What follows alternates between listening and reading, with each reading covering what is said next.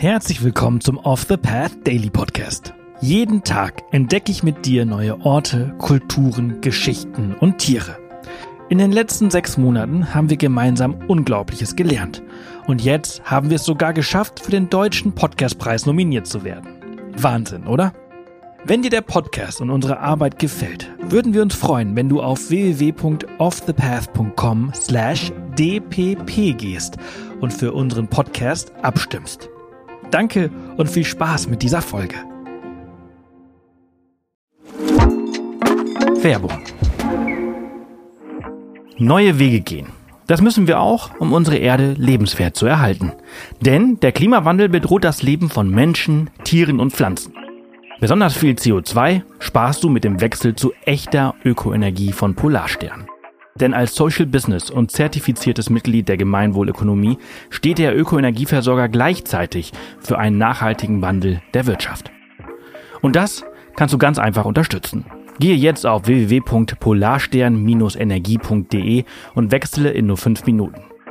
Und mit dem Code OTP20 erhältst du 20 Euro Rabatt auf deine nächste Jahresrechnung.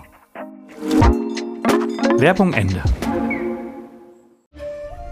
Heute nehmen wir dich mit auf eine abenteuerliche Reise in den Südwesten Chinas, hin zu den Ausläufen des tibetischen Hochlandes. Genauer gesagt geht es in die Provinz Sichuan. Wenn du an China denkst, denkst du vielleicht an weltberühmte Attraktionen wie die chinesische Mauer oder Menschenmassen wie in der beliebten chinesischen Hauptstadt Peking. Eher weniger würdest du wahrscheinlich an einen der wohl schönsten Nationalparks der Welt denken. Oder? Und das ist gar nicht so verwunderlich. Denn der Juseigu Nationalpark ist vor allem für westliche Touristen noch ein echter Geheimtipp. Und das, obwohl das Gebiet bereits seit 1992 Teil des UNESCO-Weltnaturerbes ist. Wenn du dir den Park einmal vorstellen möchtest, dann versuch an spiegelglatte Seen zu denken, deren Farben von türkisgrün über zartblau bis hin zu tiefstem schwarzblau reichen. Die Flussläufe sind von naturbelastenden dichten Bergwäldern gesäumt, die sich mit Steppengelände, Bergwiesen, Bambuswäldern oder Schilfauen abwechseln.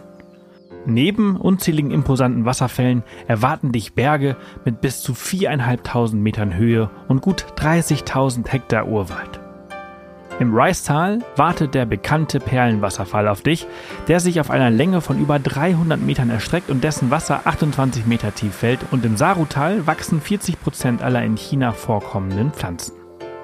Wenn du nun ein ungefähres Bild vor Augen hast, dürfte es dich nicht wundern, dass der Park nicht nur zum Weltnaturerbe gehört, sondern seit 2001 auch ein Mitglied der weltweiten Organisation 21st Green Century Worldwide ist und 2004 sogar zum National Geographic Garden ausgezeichnet wurde.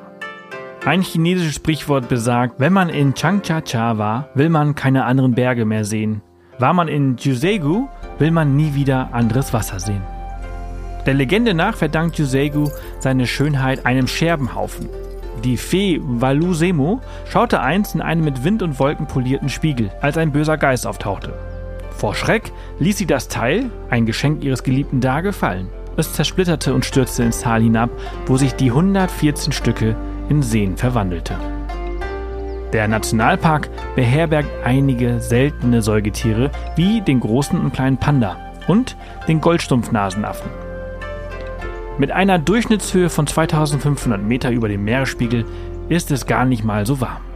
Die Jahresdurchschnittstemperatur beträgt 7,2 Grad und im Sommer steigen die Temperaturen auf gerade einmal 17 Grad. Da verwundert es nicht, dass es sich bei dem Goldstrumpfnasenaffen um eine der kältetolerantesten Primatenarten überhaupt handelt. Der Name Juseigu, der übersetzt Teil der neuen Dörfer bedeutet, leitet sich von den neun tibetischen Dörfern ab, die in den Tälern des Gebiets liegen. Diese werden von Mitgliedern der Qiang-Minderheit bewohnt. Bei ihnen handelt es sich um eine von 56 offiziellen anerkannten Minderheiten in der Volksrepublik China. Das Qiang-Volk ist ein altes Volk. Erste Erwähnungen finden sich im antiken China. Sie werden als Nachfahren des Yan-Kaisers und seiner Dynastie gesehen. Von den neun Dörfern sind noch sieben aktuell bewohnt. Allerdings sind nur drei für Touristen zugänglich. Die anderen liegen etwas versteckt, weiter oben in den Bergen. Die zugänglichen Dörfer sind mit zahlreichen Souvenirläden, Restaurants mit einheimischer Küche sowie landestypischen Übernachtungsmöglichkeiten erschlossen. Seitdem das Gebiet 1982 zum Nationalpark und zum UNESCO-Naturerbe erklärt wurde, ist den Bewohnern die Landwirtschaft untersagt. Sie leben nur vom Tourismus.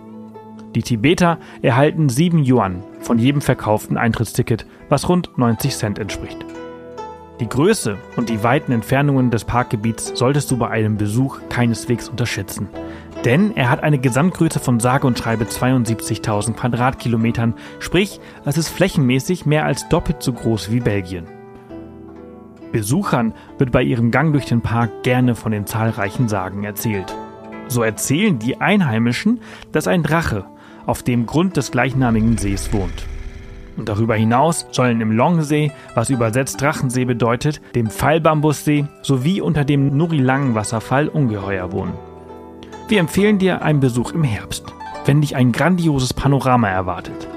Schneebedeckte Gipfel, grüne Nadelbäume, Herbstlaub in Rot- und Gelbtönen sowie die blaugrünen Seen erschaffen hier eine unvergleichliche Szenerie. Im Sommer werden hier am Tag gerne einmal bis zu 10.000 Besucher gezählt. Im Winter hingegen kannst du auch gerne mal stundenlang für dich allein sein. Und wenn du Glück hast, sind aus den Wasserfällen bizarre Eisskulpturen geworden. Und noch ein Geheimtipp.